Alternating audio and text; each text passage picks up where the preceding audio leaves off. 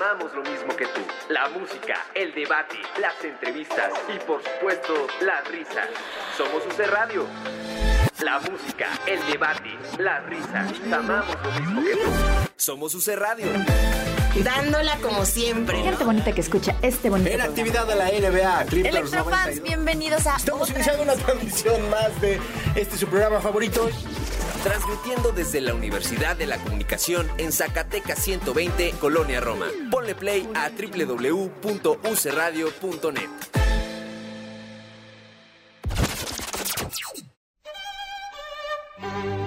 Llega un punto en toda relación en la que escuchas esas palabras. Y en UC Radio, Llegó el momento.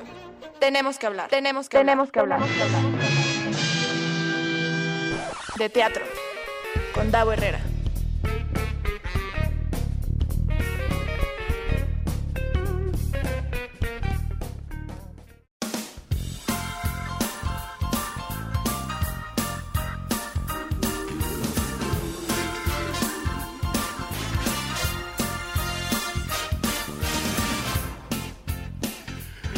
Buenas tardes, seres teatrales. Bienvenidos una semana más a Tenemos que hablar de teatro.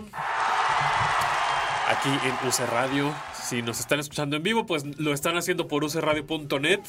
Si no, pues nos pueden ver en Facebook. Me encuentran como Davo Herrera. Ahí está el Facebook Live. Gabito está en los controles. Leilani está corriendo de un lado a otro, lo estoy viendo. ¿Qué están haciendo, oye? ¿Qué hace Gabo?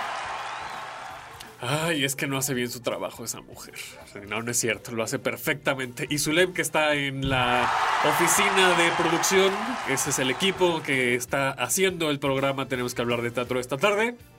Eh, les recuerdo las redes sociales de UC Radio, nos encuentran como UC Radio MX, en Facebook, en Twitter, en Instagram. A mí me encuentran como arroba Davo Herrera 9 en Twitter e Instagram.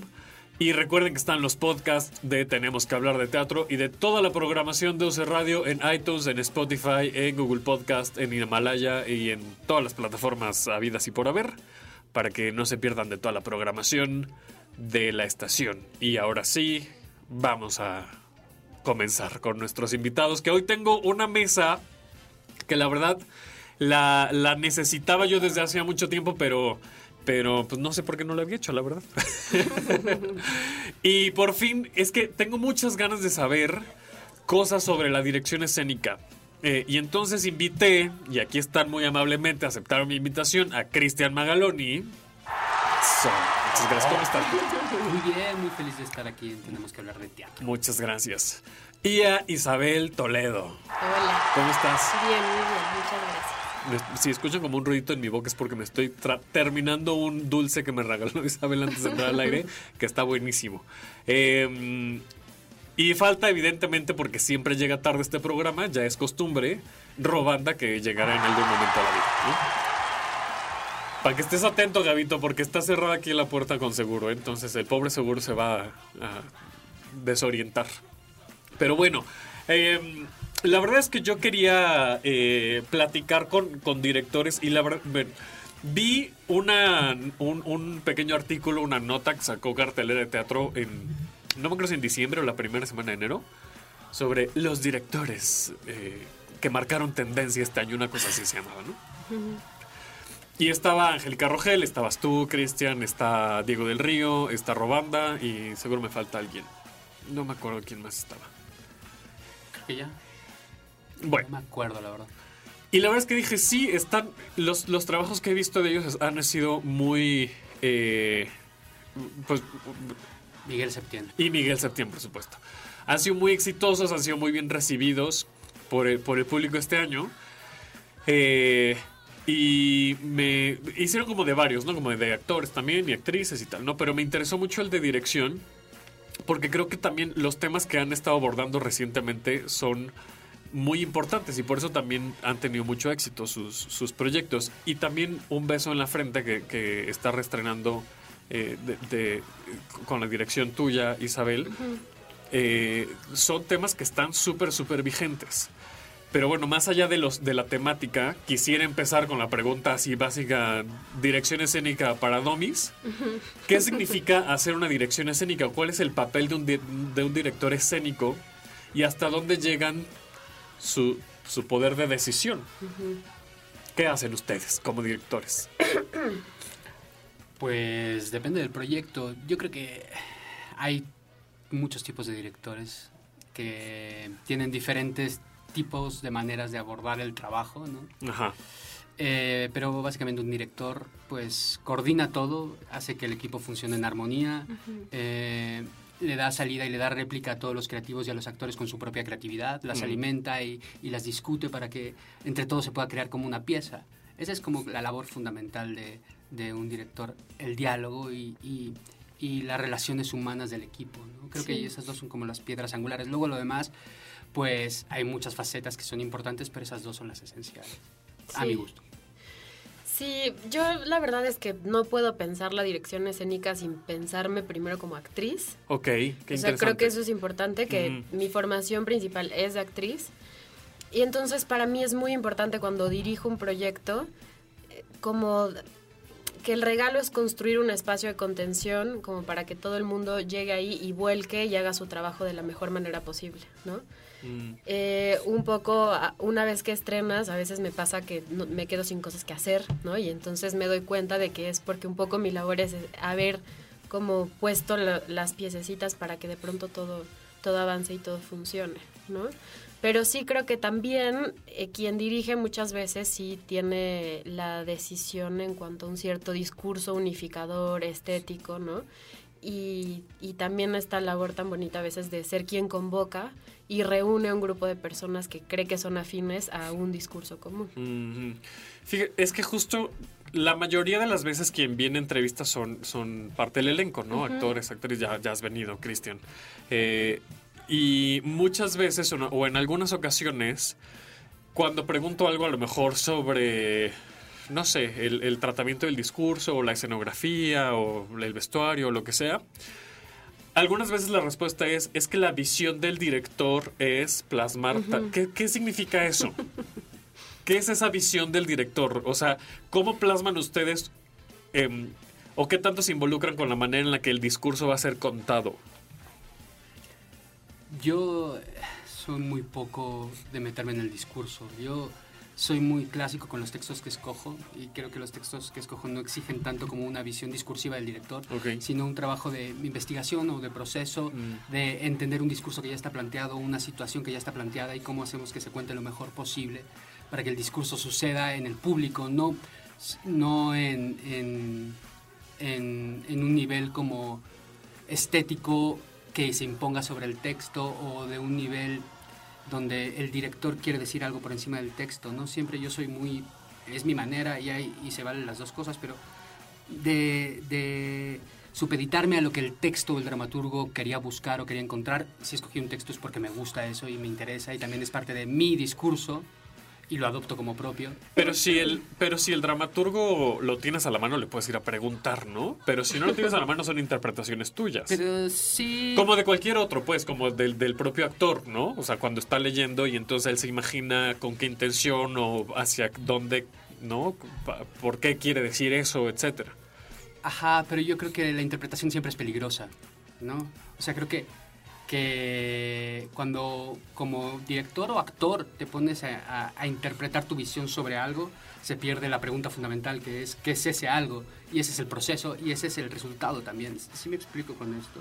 Creo que sí hay una visión y sí hay decisiones que vas tomando Ujú. y que vas descartando cosas que no te sirven, pero no creo que, que le impongas una, una interpretación a algo. Creo que es, es la pregunta que tiene el actor o el, o el director de eso que está planteado en el, en el texto, lo que surge como resultado de ese discurso que estamos llamando del director. ¿Sí me explico con esto? Mm. A veces me pierdo un poco. No te pero- preocupes. Sí, creo que sí.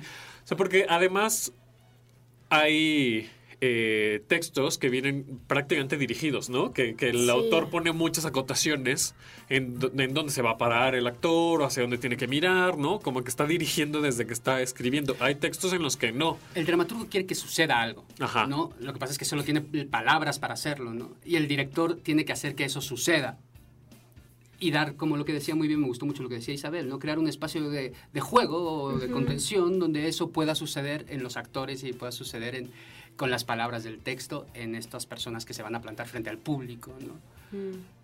Sí, o sea, no es que mi visión es casi que contraria a la tuya, lo cual me parece súper interesante, pero es porque yo vengo de una formación muy distinta. O sea, es la primera vez que yo trabajo con el texto de alguien más, por ejemplo, Ok. ¿no? Con un beso en la frente, que es el texto de Jimena.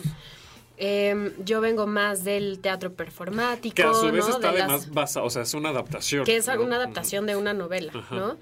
Y que si bien yo no conocía el texto antes de, o sea, antes de que Jimena lo escribiera, lo escribió yo ya habiendo aceptado el proyecto. ¿no? Entonces ahí sí lo que lo que me pareció súper interesante era que tratara sobre violencia de género, Sí. ¿no? Que se dirigiera a un público joven. Y eso es porque empatizo desde mi discurso como artista, como mujer, como feminista, como desde donde estoy parada en este momento escénico, que tomé una serie de decisiones. O sea, yo sí creo que para mí el discurso está antes que el texto, ¿no? O antes que el dispositivo escénico que yo decida construir. Y que también permea a quién escojo yo para trabajar, ¿no? También en Un beso en la frente tomamos la decisión de que fuéramos mujeres, la Claro. mayoría de las creativas, solo Sí. está Diego, que es el, el único hombre que colabora en el proyecto, y que también tiene que ver Es con... una un- lógico, claro, porque el mismo Claro. discurso es ese. ¿no? Exacto. Entonces, eh, te da, o sea, yo me he dado cuenta de que si yo tengo esa claridad, de pronto una serie de decisiones empiezan a tomarse casi por sí solas. Que es en este caso un poco el texto, ¿no? Lo que te rige a ti. Que empieza como a conducir casi por magia una serie de decisiones. Y a mí me gusta así trabajar casi que sí me doy a la tarea de una frase, ¿no? Que unifique, que para mí sea como un beso en la frente es, y que yo en este caso agarré una frase que sí era de Jimena, pero que era síntesis de lo mío, que era no hay que quedarse en ningún infierno, ¿no? Entonces, a partir de esta idea del infierno y del salir del infierno fue que trabajamos todo lo demás. Ok. Vamos a ir a un corte, pero regresando me gustaría indagar un poco más sobre la formación, porque decías, bueno, tengo formación diferente, ¿no? Hacia teatro performático y demás. Para saber, eh, y, si, y si alguno de los que nos está escuchando le interesa la dirección escénica, ¿cuál es la formación que tiene un director escénico? Vamos a un corte y regresamos, estamos hablando de teatro. Necesitamos darnos un tiempo. No te vayas, volvemos. A UC. ¿Ya conoces las licenciaturas de la Universidad de la Comunicación?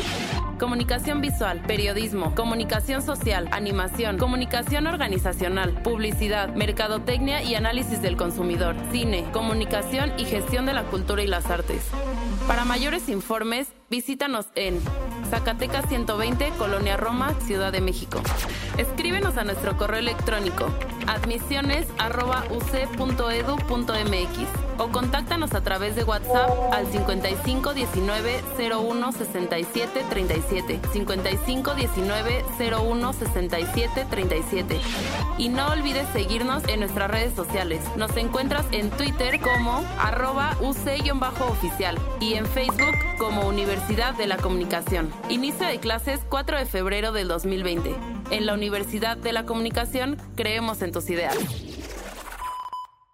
¿Aún no nos encuentras en tus redes favoritas? Búscanos en Face, Insta y Twitter como UC Radio MX. UC Radio MX. Y no le pierdas la pista a tus programas favoritos. UC Radio, somos como tú. En la Universidad de la Comunicación estamos orgullosos de nuestra radio, donde expresamos y plasmamos nuestras ideas. Únete en www.ucradio.net. Nosotros creemos en tus ideas.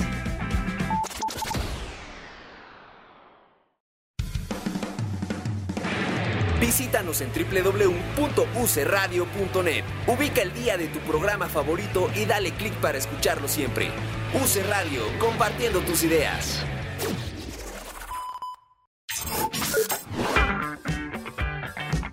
UC Radio. UC Radio. Tenemos para ti los mejores programas de la web, desde música, entrevistas, información y mucho troleo.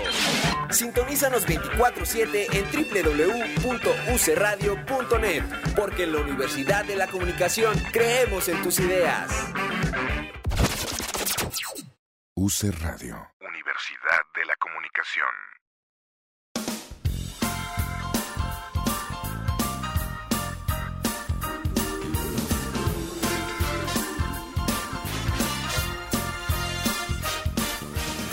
Ya estamos de regreso, tenemos que hablar de teatro. Y antes de irnos a corte, les estaba preguntando a mis invitados, están Cristian Magaloni e Isabel Toledo en la cabina, sobre la formación que necesita un director escénico. Eh, formalmente o en su experiencia o su, o su punto de vista, ¿cuál es esta formación que se necesita para llegar a ser un director escénico? Pues es que creo que hay un montón de O caminos. puede serlo. Ajá, hay un montón de caminos. En el caso, el camino que yo tomé, Ajá.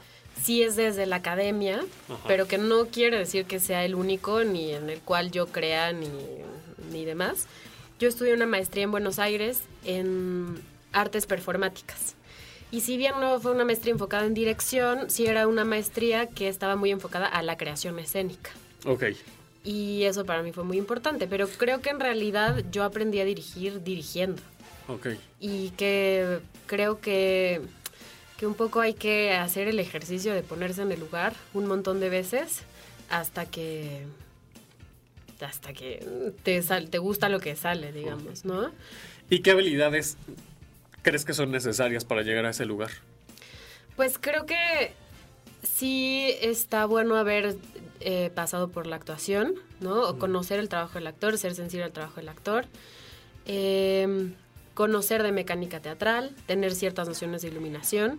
Pero yo pienso que el director, sobre todo, tiene que consumir, la directora tiene que consumir un montón de material. O sea, tiene que ver cine, tiene que escuchar música, tiene que leer literatura, tiene que leer teatro, tiene que ir al teatro sobre todo. Como ejercitar el acto de mirar, me parece que es lo más sí, importante. tener esos referentes, ¿no? Tener muchos referentes, estudiar mucho. Y una cosa que casi nadie, a nadie le da valor es el generar, ejercitar la empatía, la escucha y el respeto por el trabajo de los otros, ¿no? Ahorita justo en Facebook nos hace una pregunta que tiene que ver con eso, ahorita se las hago al aire. ¿Y tú, Cristian? Yo también considero que hay mil formas Mil de llegar formas, a la ok. dirección, ¿no? El mío, mi camino fue como a través de la actuación, soy actor antes que nada. Y soy terapeuta en Gestalt, estudié terapia en Gestalt cuatro años. Ok. porque a mí lo que me gusta es el trabajo con el actor. Ajá. O sea, eso es mi fuerte, el texto y el trabajo con el actor. Eso es lo que a mí me gusta, lo plástico siempre me cuesta mucho más, lo técnico me cuesta mucho más, pero el trabajo con, con la persona que tengo enfrente es lo que a mí me, me entusiasma o me atrajo a la, a la dirección y es lo que siempre busco en mis proyectos. Siempre son obras de actores, siempre son textos bastante clásicos. No sabría qué hacer con un beso en la frente, ¿no? Hablaba justo con Asira de eso, es decir, ¿cómo abordaría yo eso? No sabría qué hacer. ¿no? Claro. Son cosas que te van buscando. Entonces creo que hay lugar para mucha gente, ¿no? Desde gente que está más tirada hacia lo plástico, gente que está más tirada hacia el discurso, gente que más, está más tirada hacia, hacia la terapia o a la psicología. Hay lugar para todos en el teatro, finalmente es un, es un medio para es- una cosa. ¿no? ahí está, me parece, una de las cosas muy importantes que hemos hablado en este programa muchas veces, que es la segmentación. Todas, to- el teatro no es para todos ni todas las obras son para todos, porque además lo abordan de diferente manera y conectamos de diferente manera, ¿no? Entonces a lo mejor para mí una obra que me gustó muchísimo porque me llegó el tema, Sí. pues a mi hermano va a decir que porquería, aparte, aparte está súper mal iluminada. Y a lo mejor yo ni me fijé en eso, ¿no? Entonces hay que entender, o sea, por eso a mí no me gusta poner en Twitter que luego me dicen, pero está buena o está. Pues, no, o sea. No, ve a verla. o sea, mi respuesta siempre es ve a verla, vive toda esa experiencia y tú juzgas si para ti está Sí. bueno o no. Yo podré decir lo que a mí me parece y cómo la vivo yo. Pero es que es, es justo eso, ¿no? Hay tantos formas de, de hacer teatro como espectadores y Eso como sí. actores y como Ujú. creadores, ¿no? Eh, eh, ay, se, se me fue la pregunta que te iba a hacer, pero hablando un poco de, de esto que dices de, de el, dices, me cuesta mucho trabajo la parte eh, Plástica. plástica. ¿Qué haces con eso? O sea, buscas a alguien, lo dejas como tú te lo imaginas en, en vacíos, ¿no? Digo, he visto tu trabajo y no son... La verdad es que hay cosas plásticas padres, o sea... Has visto las mejores. no, o sea, sí, sí tengo un sentido plástico, pero siempre hay una sencillez en mis trabajos. Hay como el trazo es muy sencillo siempre, todo es muy fácil, todo es muy inmediato, todo es muy, muy un solo plano. Y hay obras que son mucho más complejas y mucho visualmente, no solo visualmente, sino como, como escénicamente, porque es un, un hecho lo que está sucediendo ahí, no solo una imagen mucho más ricas, si me Ujú. explico? Complejas y donde el- el- el- el- eh, la mirada está puesta en eso del director y se nota y es súper válido, ¿no? Y hay cosas increíbles. Mauricio García Lozano, por ejemplo, tiene como una brillantez para lo escénico brutal, ¿no? Y mucha gente, tú también, creo, ¿no? Creo que hay como el hecho escénico ahí es también todo un arte y un lenguaje en sí mismo, puede ser por encima del texto, no estoy nada en contra de eso, ¿no? Nada más que yo, no es lo mío, ¿no? Lo mío es, me gusta mucho y creo que algo muy importante, sobre todo si alguien que quiere hacer teatro, es eh, el, anal- el análisis de texto. Saber leer drama, que no es lo mismo que leer literatura o ver cines, leer drama. Es- Ese es todo un arte y creo que es un trabajo que hay que aprender para Claro. abordar textos, sobre todo clásicos. O sea, leer drama es uno de los, digamos, de- eh, eh, requisitos Ujú. para desarrollar esta habilidad para poder dirigir entonces. Claro, tienes que saber leer lo que el ¿Y, dramaturgo y dónde quiere se que aprende pase. a saber, o sea, ¿cómo, cómo aprendo a leer drama? Leyendo muchísimo teatro, uno. Ajá. Y dos, hay maestros increíbles también, ¿no? Donde yo creo que argentinos hay brutales, Sí. creo que son los mejores para mi gusto. En, ese, en el análisis de texto, bueno, yo he tenido unos maestros argentinos maravillosos que tienen una, una capacidad de reducir el drama a lo esencial, a lo nuclear, a llevar el conflicto, porque siempre hay un solo conflicto. Estoy hablando de textos aristotélicos, ojo, Sí, ¿no? sí, sí. No estoy hablando de posmodernos ni nada que tenga que ver con, con la complejización del conflicto de la, o de la manera de abordar el teatro, ¿no? Pero son conflictos, reducir el conflicto a lo más básico y partir de ahí es todo un arte. Y sí, los dramaturgos, los grandes dramaturgos, sobre todo, o sea, hablo de los Chekhov, los Lorcas, los Shakespeares, escriben con una fineza y con una, con una claridad apabullante, que es lleva mucho tiempo ir descubriendo poco a poco, ¿sí me explico? Y ese a mí es el trabajo, que es un trabajo casi de- detectivesco, que a mí me entusiasma y me prende y me da la vida. ¿no? Eh, siguiendo con este tema de, de- de la formación, si no hubieran, o sea, estando en el lugar en el que están, que ya tienen como esta experiencia de, de dirección y tal, ¿hubieran cambiado algo? ¿Les, ¿Les hubiera gustado que esa formación fuera diferente? Es decir, ¿hubieran tomado a lo mejor otro tipo de camino, ¿no? ¿Alguna otra carrera para llegar a la dirección? ¿O consideran que para ustedes fue la mejor, el mejor camino? El que vivieron. Eh, yo sí creo que para mí fue mi camino fue el mejor. Ok. Y sí aprecio mucho haber pasado por el CUT y haber pasado también por el trabajo como actriz con directores, tanto con quienes me gustó su trabajo como quien no me, me gustó su Claro. trabajo. Porque yo sí siento que para mí es central cómo manejo mi relación, no solo con los actores, sino también con el resto del equipo creativo. Y para mí sí es fundante plantear un esquema horizontal, donde justamente todo lo que yo no puedo resolver, puedo depositarme en el otro, ¿no? Que se acercó a mi proyecto, como me pasa mucho, por ejemplo, con Natalia Sedano, ¿no?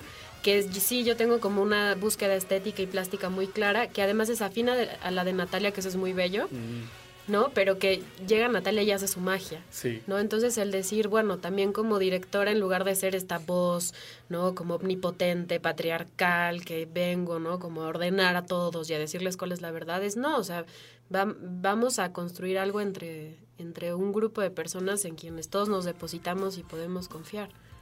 ¿Y tú, Cristian? Yo, bueno, me parece muy interesante lo que está diciendo Isabel.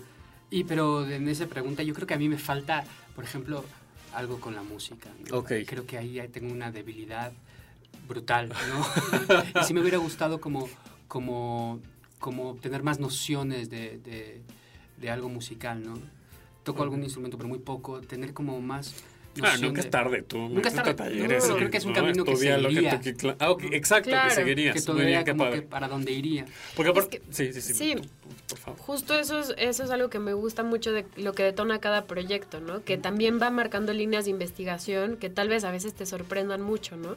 Que no te imaginabas de pronto como clavándote con, no sé, los seres marinos y el canto de las ballenas, ¿no? Y que de pronto empiezas como a... Eso es lo maravilloso del teatro. Claro. Claro. Que claro. empiezas a obtener conocimientos que si le compartieras a alguien tal vez todo lo que sabes de ciertas cosas muy aleatorias, ¿no? Parecería un delirio, pero que, que es muy bonito.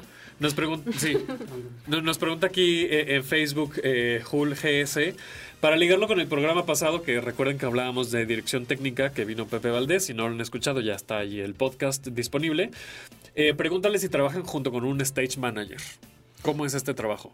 Yo no, nunca. Tampoco, no tengo proyectos tan complejos escénicamente para necesitar, un stage manager, el asistente siempre cumple esa función, ¿no? De coordinar, organizar y hacer que suceda, ¿no?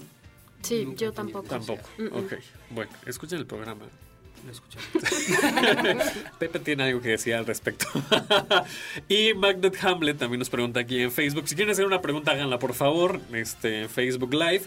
Eh, ¿Cómo es trabajar en equipo o sienten que ustedes son como la- lo- el todopoderoso que un poco ya nos platicabas? Sí. Isabel, ¿cuál es tu visión? ¿Cómo es este trabajo? ¿Cómo haces que las piezas funcionen? Pues quitándote un poco, siento, ¿no? O sea, como, sí, sí, sí, como corriéndote, como diciendo, bueno, ven y haz tu trabajo, ¿no? Este, creo que yo en mi caso sí soy como muy de generar prácticas de encuentro, como arrancar el proceso con un desayuno, ¿no? Como ese tipo de cuestiones que de pronto nos hacen generar diálogos alternos al espacio de trabajo, pero que forman parte de la obra y que para mí es muy importante. Yo siempre digo que cuando un texto, una imagen, un motivo, un discurso nos convoca, empieza a generarse en todas nosotras como un inconsciente que tiene que ver con la obra. Un poco como cuando te compras un coche rojo y ves coches rojos por todas Ajá, partes, ¿no? sí, sí, sí. O sea, ya el estar trabajando con un tema empieza en todos Tiene un los nombre que- ese fenómeno, así, un nombre rarísimo como alemán, pero a ver si ahorita lo, lo encuentro.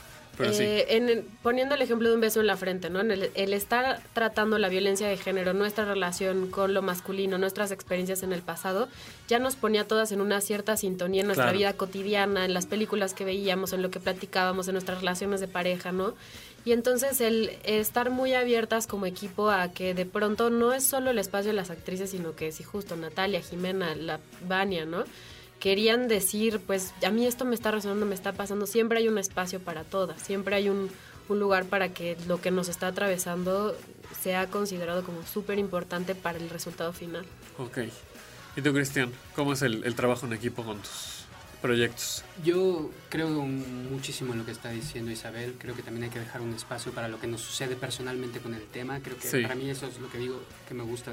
por eso la terapia Gestalt me ha servido tanto porque es una parte fundamental. Creo que las cosas, los temas los nombras y te suceden y más si los investigas. Entonces Claro. resuena lo personal siempre y hay que darle espacio a eso. Y yo creo que lo que he aprendido es en mis primeros proyectos recuerdo intentar como ser el tipo que sabía, ¿no? Y ahora estoy muy cómodo con no saber con dejar espacio para que no sé y entonces eh, investigamos entre los dos y me- te escucho creo que Entonces, está- si eras esta figura de soy el todopoderoso, Lo yo te, intenté, yo te digo pero me qué salía tienes que muy hacer. mal. Claro, pues es que. Bueno, sí. es un lugar insostenible y me Sí, pasa exacto, muchas veces con sí. directores con los que me ha tocado trabajar que intentan jugar ese papel y siempre como se de gurús ahí. ¿no? En un altar del que tiene que. de oráculo ahí, ¿no? Porque el asunto del proceso parte de un no saber. Claro. Entonces, si tú estás peleado con eso, vas a sufrir Claro. mucho. ¿no? Claro. Entonces, eso es hacerlo horizontal. En- más fácil que eso no hay nada, ¿no? O sea, porque no es una cuestión de te veo con respeto, es una cuestión de saber que, que estás en la búsqueda de algo y que el otro tiene opinión también. y- Pero al final de este proceso deciden ustedes. eso también es importante. ¿No? O sea, si es como, me está pasando esto, quiero proponer esto, y ustedes son la voz que dice sí, porque suma, o no, pero no. Sí. Pues tiene que existir, pues, ¿no? Me imagino que esa es la figura del director. Sí, yo en lo personal ese es Bueno, mi- de la dirección. En lo personal ahí es donde tengo como el trabajo pendiente. de- Ok. Estoy, lo veo cada vez más claro, ¿no? Mi cuestión es componer límites, componer tal. En los procesos también es necesario y a veces me cuesta mucho trabajo, ¿no? Creo que ahí es donde yo siento que me toca crecer en lo personal como la para encarnar un poquito más sanamente la figura del, del director, Sí. ¿no? Sí, yo creo que es- al final sí hay un sí o un no, pero siempre acompañado de un por qué. Ajá. O sea, nunca un sí o no categórico. ¿no? Y sobre todo, os- creo que si uno construye bien como sus lógicas y sus argumentos y las lógicas propias de cada obra que varían mucho, o sea, hay ciertas cosas que son un no rotundo en un proyecto, pero que son un sí total en otro, ¿no? Entonces, si construyes ese lenguaje común, de pronto es muy fácil que caigan los... O sea, si yo le digo un no, eso no está funcionando a una actriz y ya le expliqué mi lógica y vamos como en, la, en el mismo lenguaje, decir, ah, claro, sí tienes toda la razón, Claro. no iba por ahí. Claro. ¿no? Vamos a ir un corte, pero regresando, vamos a hablar sobre cómo eligen los proyectos o cómo los proyectos llegan a ustedes, ¿vale? Vamos a un corte, estamos hablando de teatro. Realmente me gustas mucho, pero estoy confundido. ¿Hablamos después de la canción? ¿Ya conoces las licenciaturas de la Universidad de la Comunicación? Comunicación visual, periodismo, comunicación social, animación, comunicación organizacional, publicidad, mercadotecnia y análisis del consumidor, cine, comunicación y gestión de la cultura y las artes. Para mayores informes, visítanos en Zacatecas 120, Colonia Roma, Ciudad de México. Escríbenos a nuestro correo electrónico admisiones@uc.edu.mx o contáctanos a través de WhatsApp al 55 19 01 67 37 55 19 01 67 37 y no olvides seguirnos en nuestras redes sociales. Nos encuentras en Twitter como arroba UC-oficial y en Facebook como Universidad de la Comunicación. Inicio de clases 4 de febrero del 2020. En la Universidad de la Comunicación creemos en tus ideas. ¿Aún no nos encuentras en tus redes favoritas? Búscanos en Face, Insta y Twitter como UC Radio MX. UC Radio MX. Y no le pierdas la pista a tus programas favoritos. UC Radio, somos como tú. En la Universidad de la Comunicación estamos orgullosos de nuestra radio, donde expresamos y plasmamos nuestras ideas. Únete en www.ucradio.net. Nosotros creemos en tus ideas.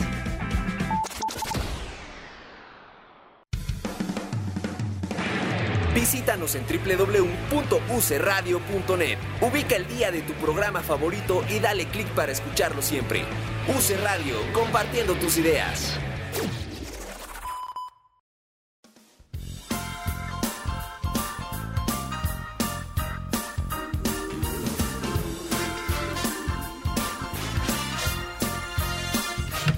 Ya estamos de regreso en Tenemos que hablar de teatro y ya llegó Robanda. Hola. Eso, ovación. ¿Cómo estás, Ro? Bien, gracias. ¿Dónde Gracias. andabas, Ro? ¿Dónde andaba? En juntas de habitación. Uy, me urge ver eso. Luego eh, junta de habitación. ¿Cuándo estrenas? ponernos de, de Ahorita- nos El cuentan su cartelera, pero- 24 de febrero. Ya me urge, me urge. Bueno, pues bienvenido a la mesa de en dirección escénica. Y les preguntaba antes de irnos a corte cómo es que llegan los proyectos a ustedes, cómo los eligen, los exploran, está, buscan un tema, ¿Qué, qué, qué sucede en su experiencia, cómo ha sido este, este abordaje. Ro, tú que acabas de llegar, échale. Eh, bueno, eh, me pasan dos cosas. O son cosas que llega el texto o llega el proyecto y dices, claro, yo lo quiero hacer y ves cómo lo haces, Ajá. ¿no? Como director. Y pasan otros donde llega alguien y te dice, oye, tenemos este proyecto, está, aquí está el texto, aquí está, no, no sé, hay muchas veces que llegan ya hasta con elenco. Entonces, más bien es como, ¿qué te parece atractivo de ese proyecto? Yo particularmente siempre busco que, que tenga algo que decir, del, de, o sea, que empate como conmigo o que el modelo de producción empate con el punto en el que estoy en ese momento, porque no siempre son iguales, y que, y que tenga como muchas ganas a lo mejor de trabajar con alguien, no precisamente al- a, veces con el elenco también tiene que Ajá. ver, pero a veces tiene que ver el productor, o tiene que ver el dramaturgo, o tiene que ver el lugar. O sea, yo me guío un poco más por eso y por cómo, en qué punto de realidad estoy yo en ese momento. Ay, ¿en qué punto de realidad, eh? ¿Vieron? Uy, llegó, mira, partiendo plaza. ¿Y ustedes? Pues yo un poco igual, depende. Sí. A veces llegan con el Es proyecto en mano, ¿no? Y, y la mayoría de las veces son proyectos que yo quiero hacer, que son cosas que he leído, que desde hace años tengo en la cabeza, de textos Ya. que he leído, que me encantan y, y que sobre todo tienen como un interés actoral para mí, ¿no? O sea, de, de investigar algo actoral con esos procesos, porque mi investigación va por ahí siempre, ¿no? El actor y la palabra. Sí, que, sí, que sí, nos hablabas de eso, ¿no? Justo. Pues es que este es el primer proyecto que llega de alguien más. Ok, Y la verdad es que sí, un poco lo acepté por Jimena. ok. O sea, porque llegó Jimena con él. Yo le digo, yo no sé si yo hubiera dirigido teatro de texto si no lo hubieras escrito tú, ¿no? Como que Claro. descubrí ahí como una nueva faceta de mi trabajo. Todas las otras cosas que dirigí e hice antes tenían que ver con lo que me pasaba en la vida, ¿no? Como hubo un par de rupturas amorosas, o sea, como frutos de mis reflexiones sobre el amor, sobre la generación, sobre los medios de comunicación en desuso por mi generación, ciertos temas políticos. Ay, en lo- desuso por su generación, bueno. Pues sí, eh, sí. Por ejemplo, el teléfono fijo, o sea, Bueno, sí. sí. Y ya. Mi ¿Qué? generación es una generación a la que le tocó ver la muerte de muchas tecnologías. Eso es padre, eso es interesante. Sí, es padre, sí, pero hay muchas así. Tú dices, 70 años, no, no tiene 70 años. No, no tengo 70 años. Pero bueno, lo que sí es que creo que algo muy importante son las personas.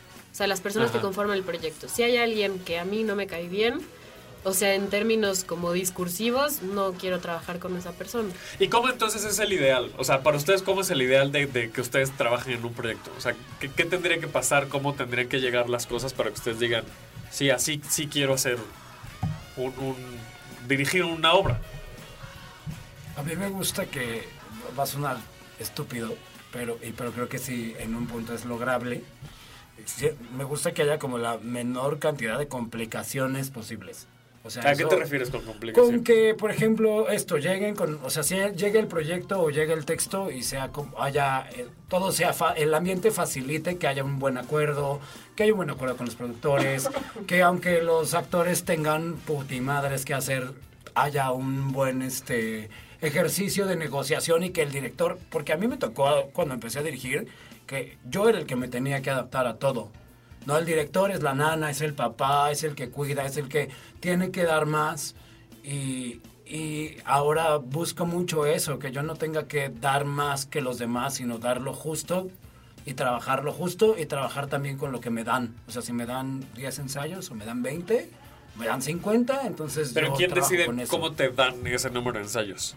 Pues O sea, a por veces eso tiene que ver con el ideal, pues, ¿no? calendario de los actores o, o igual con la producción. O sea, porque aunque sea tu producción, o sea, al final de cuentas sí dependes, como decían, de la demás gente.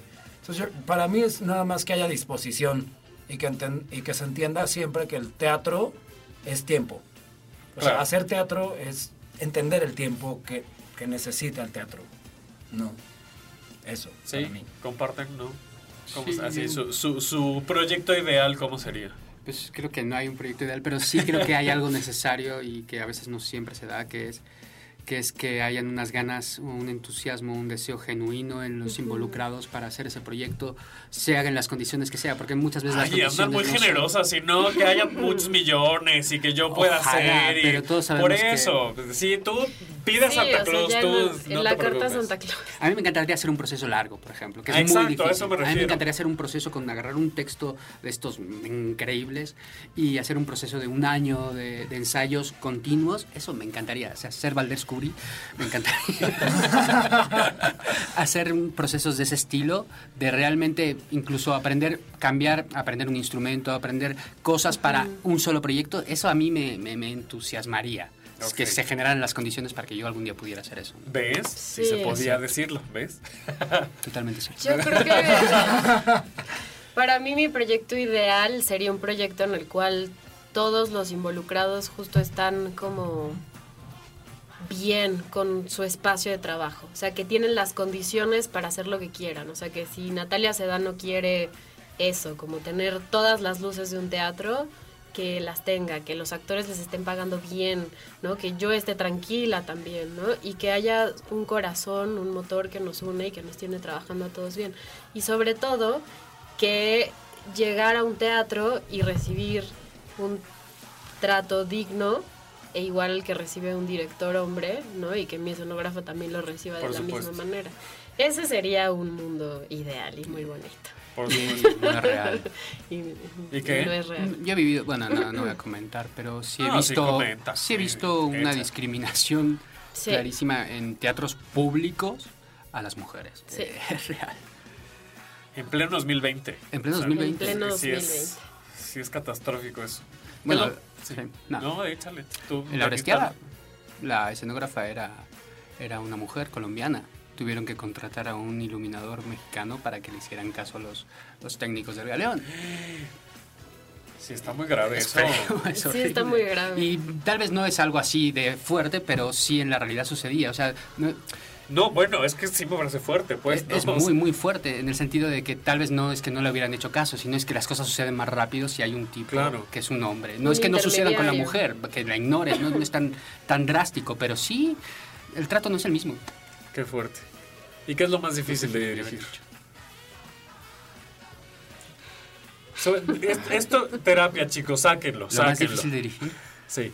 Para mí sí son los actores. Los actores. A mí me gustan, o sea, o sea, entender, entender el, el mundo de los actores. A mí me ha gustado mucho trabajo. Son raros los actores. Eh, no son raros, pero, pero por ejemplo, ahora- es que ahora es eso. Ahora, ahora estoy muy contento en el sentido en el que llega alguien, llega alguien, te pone los actores y dices, bueno, pues sí, pero sí, o sea, entendamos, es lo que decía hace rato, o sea, entendamos que hay tiempo y eso, o sea, afortunadamente creo que ya llega un momento, yo creo que este es mi momento, hablando de cosas ideales, este es como mi momento ideal para dirigir porque llega la gente y, y puedo, también ya hay como esa credibilidad para que entonces, y esa confianza para que entonces podamos negociar. Pero antes me costaba mucho trabajo entender como esto de los tiempos y si podían y si no podían y si yo tenía que dar más y si... e- Eso me causaba como mucho conflicto. Creo que ahora lo tengo un poquito más este permeado, pero, pero a veces los actores me cuestan, me cuesta entender como su tren. Pero, pero no, pero me parece que cada vez, cada yo también trabajo cada vez más para poder entrar, poder entrar con ellos, ¿no? O sea, ¿Coinciden? Sí, son raros los actores. No, es que pues, no, Cristian y yo somos actores también, Sí, es que, ah, es que es eso, o sea, por ¿Qué opinan de esto que dice Roy? Hay algo que, son que es real, raro, que al parecer. no hay nada peor que dirigir a un actor que en realidad no quiere estar ahí, que quiere estar Sí. ahí por algo de conveniencia, por algo Sí. que le conviene, pero que no le gusta el proyecto, que no entiende algo, que no eso es horrible, es pelearse contra un muro, ¿no? Creo, creo que O puede que ir por ahí. cre- ajá, es que va un poco por ahí, porque creen que, que, que cumplir el compromiso es darte la función y te están haciendo el paro, cuando pues al final todos estamos cobrando, ¿no? Y es un trabajo. O sea, a mí sí me sigue pare- a mí me sigue pareciendo muy raro que mi trabajo sea, sea hacer obras y dirigir actores y o sea, me, me sigue pareciendo, o sea, después de mucho tiempo digo, ¿Cómo que me pagan por esto? Me parece muy raro ¿Cómo que, que me la gente paguen, vive de esto? Sobre todo porque yo estudié relaciones internacionales, entonces me- es totalmente, es muy ajeno. Entonces, el, el entender que no es un paro el que me estás haciendo, ¿no? El entender que, que justamente puedes decir que no y no hay bronca y buscamos a alguien más. Y, o sea, que no pasa nada, que yo creo que algo importante del, del director es entender que nada es personal, sobre todo en los procesos. O sea, en el proceso sí va a haber, sí se caldean los ánimos, hay veces que sí, hay veces que no, pero se caldean. Si hay un si hay un, si hay una brechita del proceso creativo donde todo se vuelve álgido y que sí depende del ambiente de trabajo, si se vuelve un desmadre o si se vuelve algo que puedes como sortear, pero entender que lo que pasa ahí, pues ahí se queda, siempre y cuando no dañe como tu, tu integridad, ¿no? O sea, si mañana te avientan un zapato, pues Sí, sí, claro. ya hay un pedo. Que ahorita quiero eh, platicar, bueno, preguntarles sobre esos, esos, ese tipo de procesos. Para ustedes, ¿qué opinan entonces? ¿Qué es lo más difícil dirigir? ¿Los actores? ¿Qué? No, o sea, para mí justo los actores es lo más bon, o sea, lo más humano, interesante. Claro, lo- porque vienes de allá, lo que decías. Sí, sí, sí. Y que justo cuando yo dirijo siempre pienso en mi yo actriz y en darme las condiciones que a mí me gustaría para entrar en mi, mis Esto- potencialidades emocionales y demás. Estudia actuación, Ro. Por- Ah, sí, claro. bueno, sí. Que para mí lo más duro es, es cierta parte del trabajo que es muy solitaria, ¿no? Que de pronto creo que... ¿Qué- ¿Cuál es esa parte? ¿Qué, hay que hacer? Pues cuando de pronto hay que tomar ciertas decisiones y que sí recaen solo en ti, Ya. ¿no? Y que sí las abres a consenso y hablas con ciertas personas con quien tienes que hablar, pero que al final pues es, son procesos solitarios, que es lo contrario a veces a lo que pasa como actor cuando estás en una obra y, y estás con tu compañero y estás construyendo muy ahí en el presente. Y estos procesos solitarios de investigación, de tú en tu computadora investigando, viendo, leyendo, ¿no? Como armando cosas en tu cabeza. Y sobre todo para mí lo más difícil de dirigir es dar función. Porque es lo que les decía a las chicas, o sea, me pasa lo mismo que, le- que me pasa como actriz, o sea, los nervios en la panza, la diarrea antes de, salir al escenario.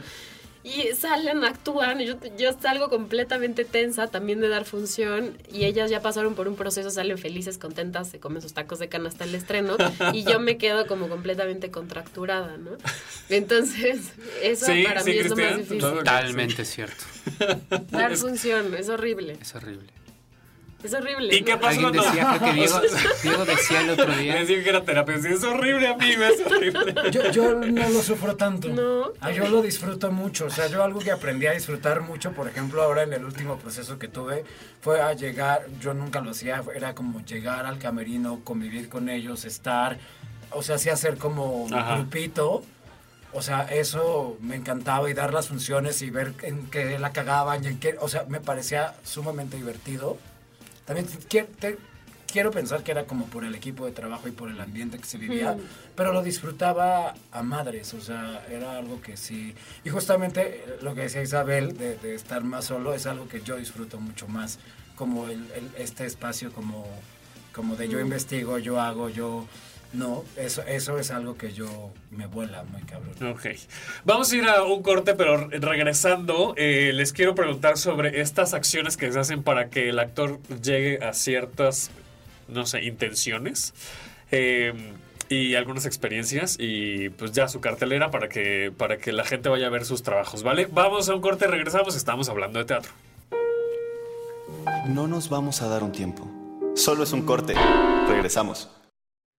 ¿Aún no nos encuentras en tus redes favoritas? Búscanos en Face, Insta y Twitter como UC Radio MX. UC Radio MX. Y no le pierdas la pista a tus programas favoritos. UC Radio, somos como tú. En la Universidad de la Comunicación estamos orgullosos de nuestra radio, donde expresamos y plasmamos nuestras ideas.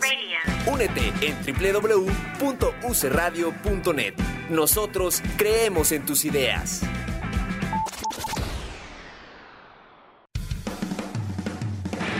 Visítanos en www.ucradio.net. Ubica el día de tu programa favorito y dale clic para escucharlo siempre. UC Radio, compartiendo tus ideas.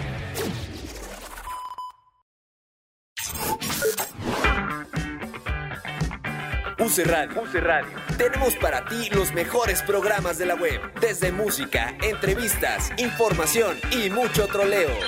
Sintonízanos 24/7 en www.ucradio.net, porque en la Universidad de la Comunicación creemos en tus ideas.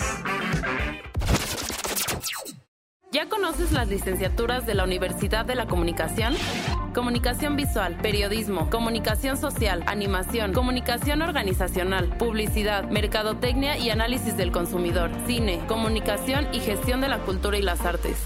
Para mayores informes, visítanos en Zacatecas 120, Colonia Roma, Ciudad de México. Escríbenos a nuestro correo electrónico admisiones@uc.edu.mx o contáctanos a través de WhatsApp al 55 19 01 67 37 55 19 01 67 37 y no olvides seguirnos en nuestras redes sociales. Nos encuentras en Twitter como arroba UC-oficial y en Facebook como Universidad de la Comunicación. Inicio de clases 4 de febrero del 2020. En la Universidad de la Comunicación creemos en tus ideas.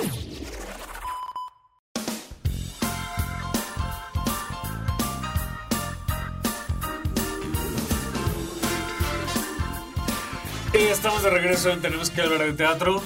Eh, ya para terminar este programa, que nos quedan pocos minutitos, es el último bloque, les quiero preguntar, ¿hay ciertas acciones que hacen los directores como para que el actor llegue a las intenciones que ustedes visualizan o, se acordaron en el trabajo o cualquiera que haya sido el camino? Y hay unas muy extrañas, ¿no? O sea, no sé, la verdad es que he estado muy pocas producciones teatrales, pero sí hay como que visitar cementerios o no sé, ¿no? O sea, ¿qué han hecho ustedes? ¿O, o cómo, cómo hacen ustedes? ¿Cómo llevan este- estos procesos? ¿O alguna que se les ocurre que haya sido así como muy rara que hayan necesitado? ya los puse a pensar. bueno, en el teatro performático, Isabel, es como, pues sí, un trabajo mucho más físico, ¿no? O sea... Depende, depende la propuesta. Mm. O sea, yo creo que en realidad, o sea, en sí, el definir el teatro performático, o sea, así como lo más común en el teatro es partir de un texto, lo que está bonito del teatro performático es que hay distintos puntos de partida de Claro. investigación. A veces es el cuerpo, a veces es el espacio, a veces es la plástica, a veces es un elemento, ¿no? Entonces varía mucho. Pero, mm, no sé, yo apelo muchísimo a la inteligencia del, del actor, ¿no? Como directora. Y eso es algo que yo como directora reconozco dónde están mis límites, ¿no? Porque sé que como actriz, cuando estoy dentro del- de la obra, o sea, que hay algo del habitar las palabras que me da un conocimiento extra que nunca tiene el director, aunque lo quiera, ¿no? Y es muy bonito como directora reconocer esa incapacidad. O sea, que hay un punto donde yo más bien necesito que me den información dentro de esas aguas profundas donde están explorando la palabra y que yo nunca voy a alcanzar porque estoy afuera viéndolas.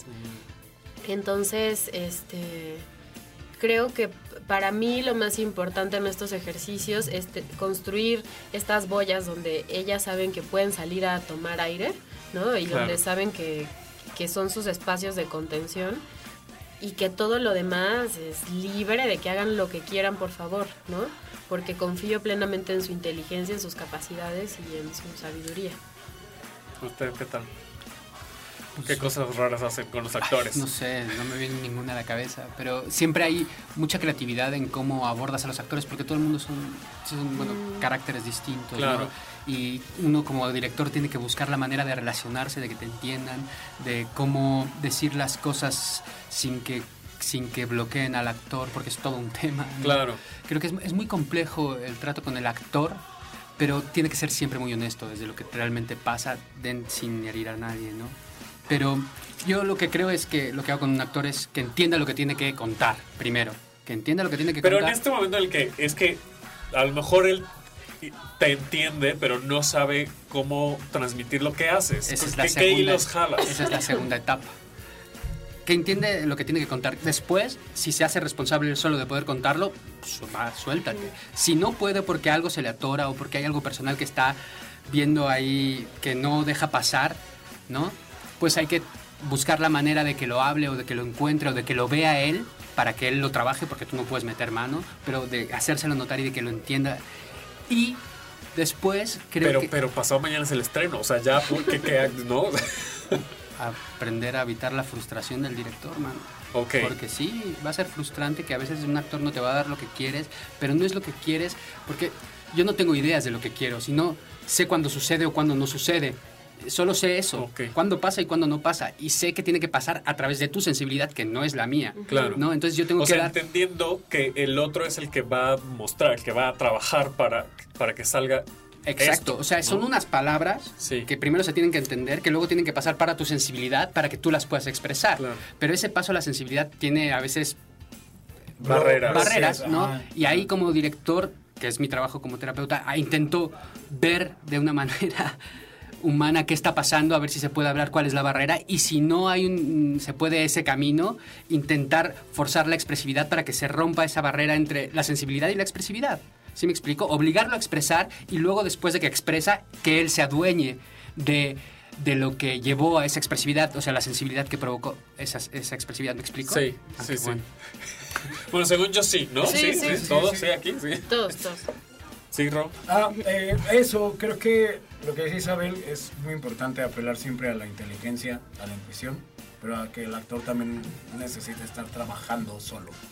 O sea, después de todo esto que dice Cristian, que es muy real, que justamente es lo mismo que yo hago, pero creo que también hay un punto donde sí le corresponde al actor hacerlo y cuando un actor está trabajando es padrísimo porque te la llevas increíble Claro. y cuando no está trabajando ahí es la frustración Claro. y tienes pues no puede ser como la escuela aunque siento que sí hay un poco del comportamiento del actor como en el proceso cognitivo de los niños yo pienso mucho eso a mí me gusta mucho pensar así que tiene que ver con un proceso cognitivo donde no le puedes decir exactamente qué quieres que haga, sino que lo tienes que llevar hacia allá. Y que lo descubre, lo trabaje, Pues claro. dirigir es como estar planeando todos los días una clase donde tienes que ir viendo, pues quienes ya se soltaron, como dice Chris, pues está a poca madre porque ya puedes jugar con ellos, pero quienes eh, interrumpen el, el juego por alguna razón tienes que ver cómo lo sacas y no puedes hacer un pedo de eso porque no es necesario, porque si no todo se vuelve así como aguoso y pues no quieres estar como encharcado en ese Claro. momento,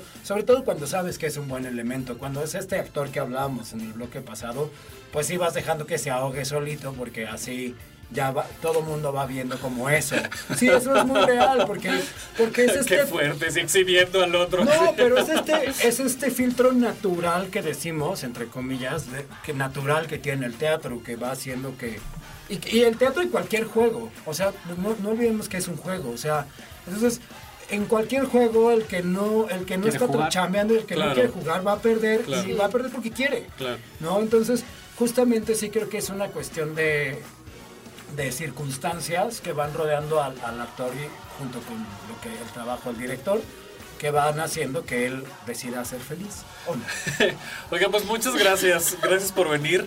Creo que todavía hay muchas cosas que explorar de la dirección escénica. Creo que deberíamos armar una segunda parte de esta mesa. Hay que ponernos de acuerdo. Y pues nada, Ro, ¿en qué pueden ver tu- tus trabajos? Pues ahorita hasta el 24 de febrero en La Capilla, eh, habitación 306. El 24 de febrero se estrena. Muy bien. Los lunes va a estar, ¿verdad? Ok, ahí está. Muchas gracias. ¿Tus redes? Eh, de ¿O Rock no Banda? THE, Ok. de Rock Banda en todos lados. Muy bien, muchas gracias. Cristian, muchas gracias. Y yo estreno el 24 de enero en el Teatro Helénico una obra que se llama Mañana, de Reynolds Robledo. Estaremos de jueves a domingo. Vengan, se la van a pasar muy bien. Y estreno el 31 de enero una obra que dirige Diego del Río en el Teatro Milán, que se llama Seminar, que también está increíble. Ese es mi elenco de este principio, ese mi, mi Tu cartelera. de este principio de año. Muy bien. ¿Y dónde te puede seguir la gente? Eh, Chris Magaloni en Twitter y en Facebook. Muchas gracias. Isabel. Pues está Un beso en la frente en el Juan Ruiz de Alarcón, de jueves a domingo en horario de teatro normal. Y además los sábados y domingos tenemos matiné a las doce y media, entonces damos cuatro Ay, qué padre. funciones el fin de semana. Ah, súper bien. Sí. Qué bueno, no se la pierdan. La verdad es que está bien bonita. Bien bonita. Y En mis tus redes. redes. Sí, sí, tus redes. Estoy como Levasi Isabel en Instagram, eh, Isabel Odelot, eh, no, Isabel Odelot en Instagram y Levasi Isabel en Twitter. Ok, muchas gracias. Gracias a todos. Yo soy Davo Herrera. Me encuentran en Davo Herrera 9 en Twitter e Instagram. Eh, acuérdense de seguir a UC Radio, UC Radio MX en todas las redes. Y pues nada, nos escuchamos la próxima semana. Adiós.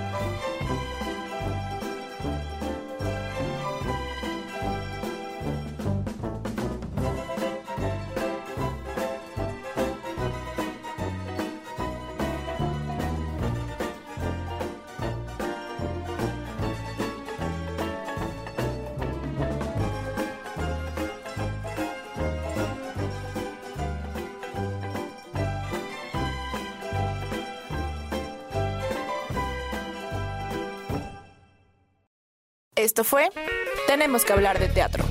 Si lo quieres, déjalo ir. Si es Davo Herrera, volverá cuando menos te lo esperes.